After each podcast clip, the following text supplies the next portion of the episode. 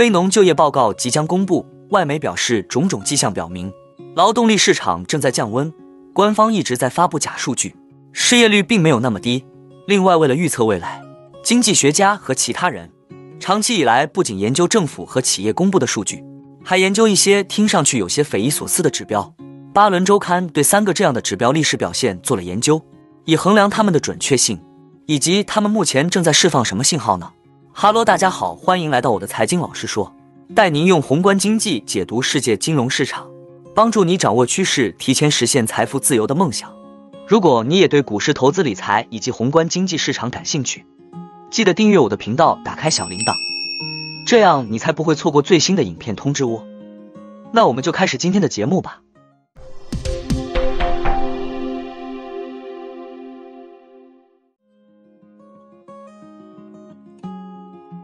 尽管包括今晚刚刚公布的小非农数据在内的各种数据都显示美国就业市场依然火热。但是今天凌晨公布的美联储会议纪要显示，部分官员认为就业数据可能夸大了劳动力市场的实力。外媒表示，工人每周工作时间已达到一个关键拐点，这是招聘模式和需求变化的早期指标。对于企业，尤其是那些难以招聘和留住员工的企业来说，在大规模裁员之前，通常会寻找许多不同的方法来应对经济形势的疲软，包括取消招聘、减少招聘、削减临时工和缩短工作时间等。在过去四个月中，有三个月的每周平均工作时间有所下降，降至三十四点三到三十四点六小时区间的底部。ZipRecruiter 的首席经济学家波拉克认为，这是经济中快乐、健康的工作时间区间。六月份的数据将在周五的非农就业报告中公布。波拉克说：“我们现在可能正处于一个拐点。”他表示，这一区间的波动将表明经济回归正常，而如果进一步下滑，则不仅令人担忧。还表明就业市场真正出现放缓。最近的调查数据显示，制造业的工作时间已经在减少。达拉斯联储六月调查显示，六月制造业周工作时间连续第三个月萎缩。排除疫情爆发期间的数据，堪萨斯城联储涵盖的制造业指数创七年多来第二低。非制造业调查也发出了警告信号，在费城联储地区服务提供商和其他非制造业企业每周工作时间的指标降至。二零一一年以来的最低水平之一。达拉斯联储的数据显示，德克萨斯州服务业工作时间指数连续第四个月萎缩。不过，确实有更多的数据表明，美国就业市场正在降温。华尔街日报称，美国人辞职的激增自疫情期间达到峰值以来已经减弱。这是另一个迹象，表明随着美联储提高利率，劳动力市场正在从超热的水平降温。四月份，美国人自愿辞职的岗位有三百八十万个。这比二零二一年十一月的四百五十万减少了七十万，后者是二零零零年以来劳工部记录的最高水平。今年春天所谓的辞职率及辞职人数占总就业人数的比例降至百分之二点四，几乎与疫情前的水平持平，低于二零二二年四月的百分之三。相比之下，《终结的开始》一书的作者斯奈德显得更加悲观。他表示，一项又一项的调查显示，大多数美国人对美国目前的经济状况深感不满。通胀已经失控，由于生活成本的迅速上升，大多数美国人变得越来越穷。房地产泡沫已经开始破裂，商业房地产市场是一个巨大的烂摊子。拜登政府继续告诉我们，失业率低于百分之四，有很多工作机会给那些想要的人。但这是真的吗？斯奈德认为官方数据一直在造假。他表示，随着时间的推移，官方对失业的定义变得更加严格。目前只有六百零九点七万名适龄。劳动力被认为属于这一类别。与此同时，高达九千九百八十万名适龄的美国人被认为不属于劳动力大军。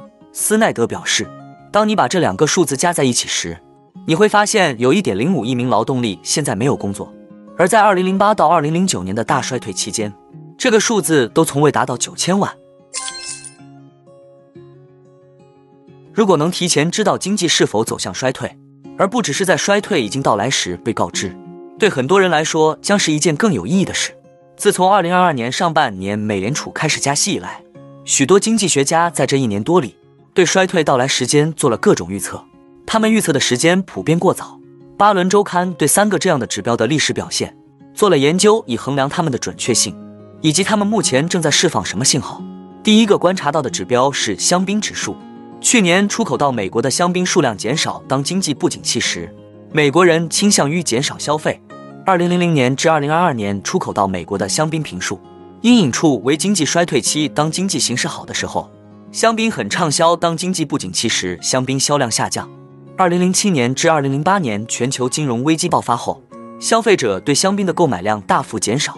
二零零九年出口到美国的香槟为一千两百六十万瓶，创下多年新低。相比之下，二零零六年为两千三百二十万瓶。更近一点的情况是在美国政府通过刺激性支出来。应对新冠疫情对经济造成的破坏后，二零二零年香槟进口和美国股市一道飙升。二零二一年进口量达到三千四百万瓶，但二零二二年略微降至三千三百七十万瓶。这是否说明消费者正在缩减支出？现在下结论还为时过早，但香槟指标值得关注。第二个是外出就餐指数，疫情过后餐馆客流量的高峰期已经过去，目前在餐馆就餐的客流量正在放缓。当经济不景气的时候，餐馆往往会空无一人。该指数高于一百，说明处于扩张区域；低于一百，说明处于萎缩区域。阴影处为经济衰退期。外出就餐是一个比较衡量经济繁荣程度的指数。过去在经济衰退期间，提供全套服务的餐馆的客流量会放缓，这是因为美国人为了节省预算，增加了在家做饭的频率。全美餐馆协会编制的餐馆业绩指数证实了这一趋势。当人们手头拮据时，外出就餐的次数就会减少。该指数衡量的是美国餐饮业的健康状况。餐馆业绩指数显示，二零二一年餐馆业绩从新冠疫情期间的关闭中大幅复苏，但随后出现下滑。五月份该指数较四月份下降百分之一点三，触及二零二一年二月以来最低水平。原因是近几个月餐馆运营商的销售前景和美国经济前景恶化。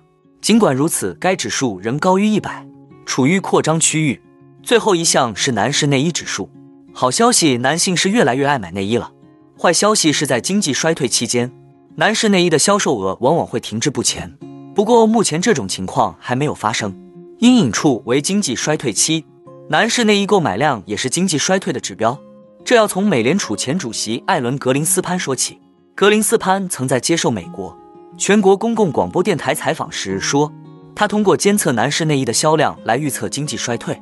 该理论认为，当经济放缓时，男性购买内衣的数量会减少。